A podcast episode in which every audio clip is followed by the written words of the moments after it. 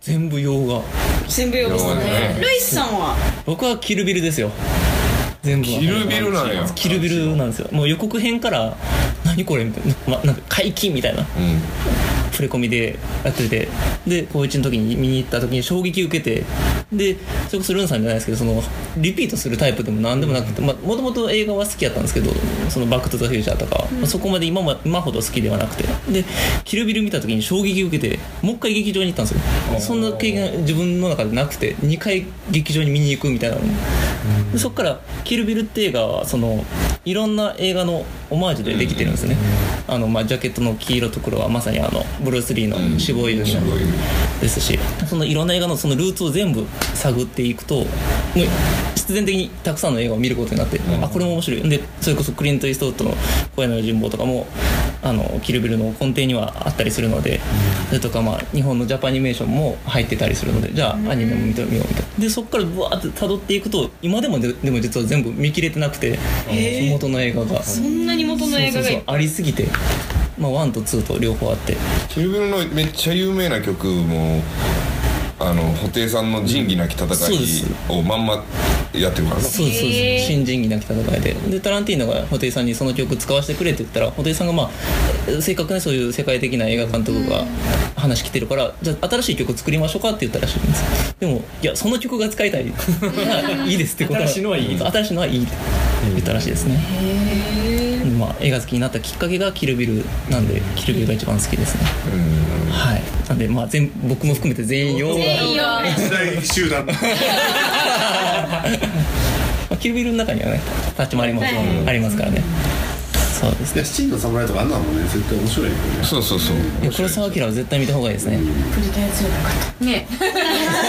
ちょっとプリキュアがかすりかけたけどやっぱりヨ洋ガ画というのもなんだからだよアニメやアニメメ二次元ドローと迷ったんですけどねあドロロねさんとああなるほどねああれも結局アクションなんですけどそうだうんねなるほどねはいまたあのー、伝えとかに行ってね、はい 借りてみ見てみるのもいいかなと 今出たやつね思いまはす、いはいはい。ということで、それでは、えー今後のスタージャックスの動きとしましては、はいえー直近では28日はいですね。金曜日ですねはい。RGA 宴と、ターゲットあプのラス本邦初公開です「あの疑惑の回想」というはいタイトルの、まあ、映像作品ですねルイスが監督脚本撮影をしたで出演が僕と鶴と伊織だから RJ4 人で作った映像作品15分ぐらいだったそうですね。でも実はこれ、あの、地域も一人か関わってるんですよ ね。 あそうだねそう、カオルもね、実は手伝ってくれたんです音響音響みたいな感じでお音音出しを出す、はい音を出すことめっちゃ恐る恐る押してました 出すタイミングがね、ちスょっタとジオで撮ったやつまあそういうあの裏話なんかもね、あの28日できたらなと思います。その宴とその疑惑の回想を上映会という形でやります、これもあの時間とかの詳細は全部ツイッターで出してますので、はいもしこれを聞いて予定が空いたという方はぜひご来場いただければと思います、はい、そしてそれが終わりまして、え5月に5入月るのと3日に、えー私たちスタージャックス初 ABC ホールで、えー、と春の文化祭 ABC ホールさん主催のやつに我々参戦しますおじさん二人でおじさん2人でプラスえっ、とゆっぴー立花由美ちゃんがはい「桜舞う夜君を舞う」えーと「アクト天10」「アクト10」の「えー桜舞う夜君を舞う」の時の桜役をやってもらいました立花ゆいちゃんの三人3人で新作ですねはい新作やりますうんスタージャックスとしては天童光彦初脚本ですねあそうですねああそうですねはいはですーこれどんなお話なんでしょうかこれはねえっと竹内半平太と岡田伊蔵あ岡田さんの人切り人切り伊蔵の話なんですけどえっと完全にフィクションですあフィクションなんですね、うんはいそう完全にフィクションですね、はい完全にフィクションですでもまあその岡田伊蔵の人物像みたいなのははまあ少しはあれですけどあり皆さんが知っているひ経緯で人切りになったわけではないかもしれないなるほどいあの竹地蔵なんかガラッと違うしあの全く違いますね180度違いますね、竹地半平太はなるほど面白いと思いますそちらも見ていただきたいなとはい思いますはい、そして、えー中之島が終わりましたら、はい次ラボですかねはいスタージャックスラボナンバーワンはいえー暗闇の牛松と、はいあの長谷川慎さんの脚本がありまして、で演出を、えー関秀人さんあの何度も出ていただいてるはい大先輩でございますけど、はい関さんが演出でで、えー普段はそのベテランと若手の間にいる中間層がいなくて今回そのベテランと若手でやるというそうまあ、ですね実験的な公演ということで、はいはいまあ、ルー言さんってる僕若が、手 えーとまあ、言いながら僕すごい違和感ですけども、言ってる僕が完全に中間層なんでねもう若手にしておきましょう若手にしておきましょううだなはい3人の中でこの中で言ったら若手ですから、うんはい、だから今回は僕と地域の4人とあとはゲストであのゲストまあ出演者も若いですし、若いですね、まああの一人若いの若くないのもいますけどもおいおいおいあのいつものお姉ちゃんがお姉ちゃんあお姉ちゃんがね、はいまあ、先輩として先輩としてはい出てくれますけども、が5月の15日から21日まで、はいん月曜日から日曜日まで、んもう長い丸々1週間一週間そうですねスタジャックスタジオでやりますいやーやりますか1週間あるということははいまあどっかしらで来れるでしょう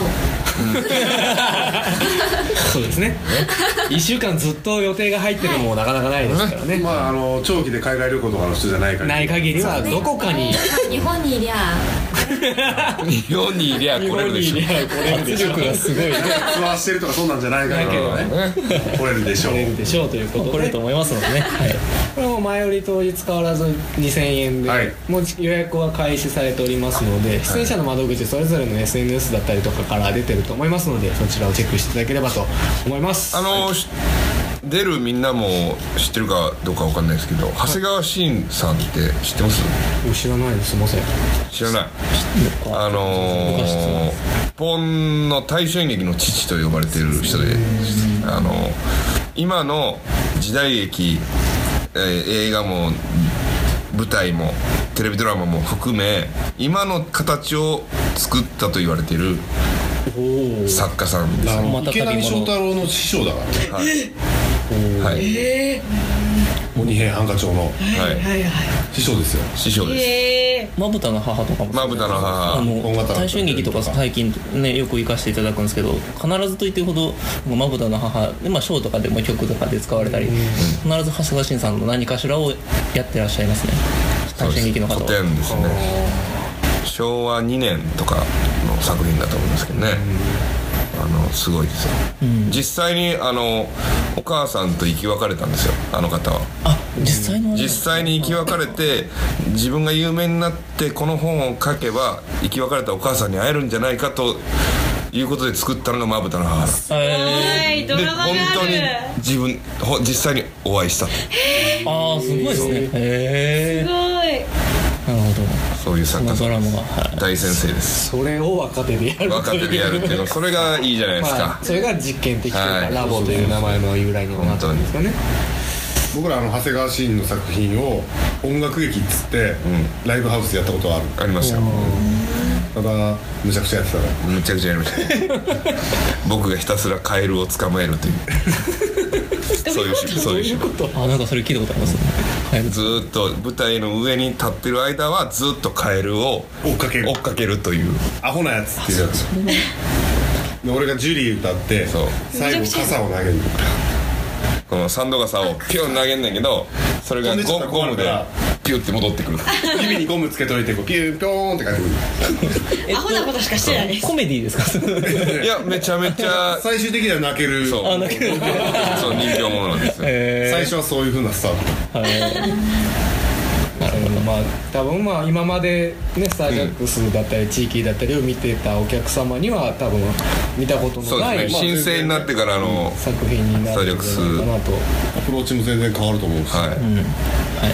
面白いと思いますはい頑張ります、はいそして5月にそれがあって、えーちょっと先になりますけども夏には8月9月が陣内がございます10ね陣内周年記念公演の陣内がありまして、はいまあ、これはですねえらいことになりますよ規模がね今やもう準備してますけれどもあのー、びっくりするぐらいの最大規模ですねはい、あのー豪華キャストになりながら作品も前見ていただいた陣内よりも、よりパワーアップしてお届けできるんじゃないかなと思っておりますあの今あの新幹線が東京でこけら落としやってるじゃないですか、はいはい世界初客席が動回るやつ、くそれを超えるやつやりましょうよいやそれは 余裕なの冷静 そこは冷静僕は今電卓パパパ無理やって計算してねじゃあ僕僕らが回りましょう僕らが回るもう前回りました けどじゃあボンボンじゃなくて僕らが回る僕らが回る役者が勝手に回るそうお客さんのイマジネーションを膨らませる膨らませるなるほどお客さんが回ってるかのように何見がせる何がなるほどやねんこ れは単純にお客さんにケツを見せるだけになりますけど分かった俺がはい見えましたあ見えまし見えたました演出プラン はい OK ですだそうですはいそちらもな、えー夏ですねに楽しみにしていただきたいなとはい思いますはいはいじゃあまああれですから最後ルイスはい一言一はい、えー、と今まであの SBB ですね、えー聞いていただきありがとうございました今後どうしようかなちょっと考えてるのはなんか SBB 的なポッドキャストを僕であのやろうかな個個人人ででやろうかなともちょっと思ってるのでまた決まり次第、えー僕のツイッターで、えーお知らせしたいと思います言はい見てきた映画の批評みたいな感じ趣味ですけどもともと SBB の半分趣味みたいなそうや感じでやってたんで、はい、それも何もできたらいいかなとは思ってます、うんはい、長らくの間ですねさ約3年4年4年4年ですかね13年かそうですね4年ですねの間聞いていただきまして本当にありがとうございましたはいえー、と今後まあ僕はまあ役者を辞めるわけではないんですけどももう映像制作をもうちょっとメインにやっていきたいなと思ってますので、えーそちらの方も応援していただければありがたいなと思っておりますお疲れ様はい、ありがとうございます。ということで、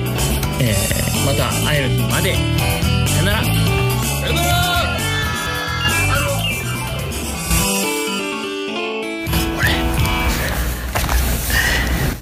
何こんなきついよねこれ向けられんの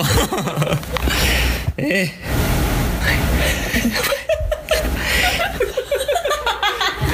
みんなの苦労を思い知る向けられた側の思いよこ無れ邪気にマイクを向けてたそうだ自分を顧みるいつもねこう最後にねこうあのもちろんマイクをねあの向けてたんですよみ勝んな手ににね無言でなんかやれよ的なんか色的なのでねプレッシャーでかけてたんですけどなんかうん向けられると何も言えないですねゾンビが見たい久々にゾビビ ゾンビかなるほどンねビが見たいじゃあゾンビはい321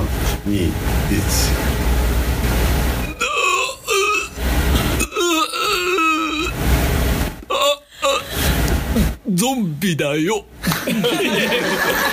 ちゃはっきり なのありがとうございましたさよなら